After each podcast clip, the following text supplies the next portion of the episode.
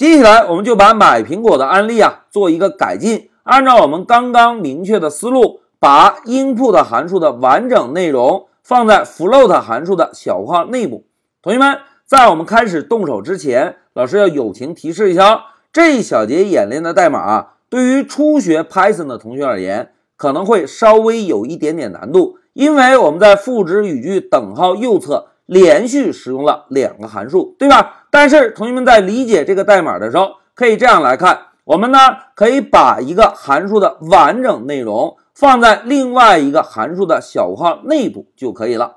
好，友情提示之后，就让我们回到乌班图。同学们要建立新的演练，我们呢还是按照老规矩，先来新建一个 Python 文件。老师呢写个黑马下线零八。然后呢，写一个买苹果改进。现在老师回车，好，文件建立完成之后啊，我们仍然按照之前的套路，使用注释来标注一下我们开发的步骤。第一步，我们呢提示用户输入苹果的单价，输入完成单价之后呢，我们再来提示用户输入苹果的重量。好。重量也输入之后啊，我们呢就来计算金额。好，三步注释写完。现在老师把光标放在第二行。首先，让我们来处理一下用户的输入。同学们，在 Python 中，如果希望用户通过键盘输入，我们是不是可以用 input 这个函数，对吧？然后呢，写一个提示苹果的单价。写完之后啊，注意啊，input 函数得到的结果是一个字符串类型。而我们现在希望得到的是一个小数类型，因此呢，我们就可以写一个 float 的函数，然后呢加一个小括号，并且把光标移动到末尾，再加一个小括号。同学们看，现在我们是不是把一个 input 函数的完整内容放到了 float 函数的小括号内部，对吧？然后呢，我们再在最前面定义一个 price 的变量，来记录一下输入的字符串。并且转换成小数的结果，哎，现在一个价格的变量就定义完了。接下来老师啊就把光标放在第五行，我们来处理一下苹果重量的变量。老师呢就首先敲一个 weight，然后等于同学们，我们是不是要得到一个小数的结果啊？那老师呢就敲一个 float，然后敲一个小括号，在小括号内部呢，我们来写上 input 的这个函数，然后敲一个引号。现在提示用户输入苹果的重量。好，这个变量也定义完成了。老师啊，就把光标挪动到第八行，我们再来定义金额的变量，money 等于 price 单价乘以 weight 重量。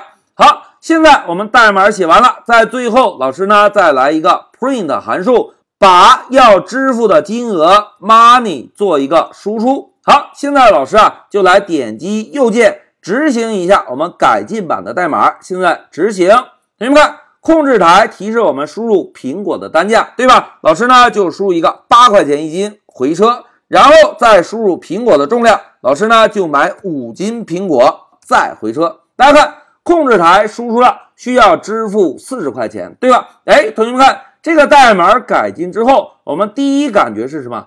是不是代码明显的少了，对吧？同学们对比一下之前我们写过的代码，之前写的代码呢，我们总共写到了十九行，而改进之后呢，我们只写到了十一行就结束了，对吧？同时，老师如果在第二行打一个断点，现在我们再通过调试来确认一下。现在老师点击调试按钮，好，断点来了，我们先点击 Ctrl 切换到控制台。然后摁一下 F 八，单步执行，输入苹果的单价，老师呢就写一个九块钱一斤，回车。然后呢再摁一下 F 八，输入苹果的重量，老师呢就写一个五斤，现在再回车。好，现在老师啊在摁 F 八之前，注意啊点击一下 Debug，看看我们现在程序中有多少个变量。大家看，现在程序中是不是只有一个 price 的变量，有一个 weight 的变量？同时，两个变量类型是什么？是不是都是小数啊？既然都是小数的变量，是不是就可以直接进行乘法的算术计算了，对吧？那现在老师再摁 F 八，哎，同学们看 money 等于四十五已经计算得到了，对吧？那现在我们再摁 F8 呢？哎，应该在控制台输出结果了，对吧？我们点击确认一下，同学们看，果然控制台输出了一个需要支付四十五块钱。演练到这里啊，让我们回到笔记，同学们，在这一小节中，老师啊就按照我们之前确认的思路，把 input 函数的完整内容放到了 float 函数这个小括号的内部。放进来之后，我们得到的第一个好处，是不是只需要定义一个变量就能够记录用户输的价格数字了？而且呢，我们在给变量起名字的时候，同学们考虑一下，还需要起一个 price 下划线 string 的变量吗？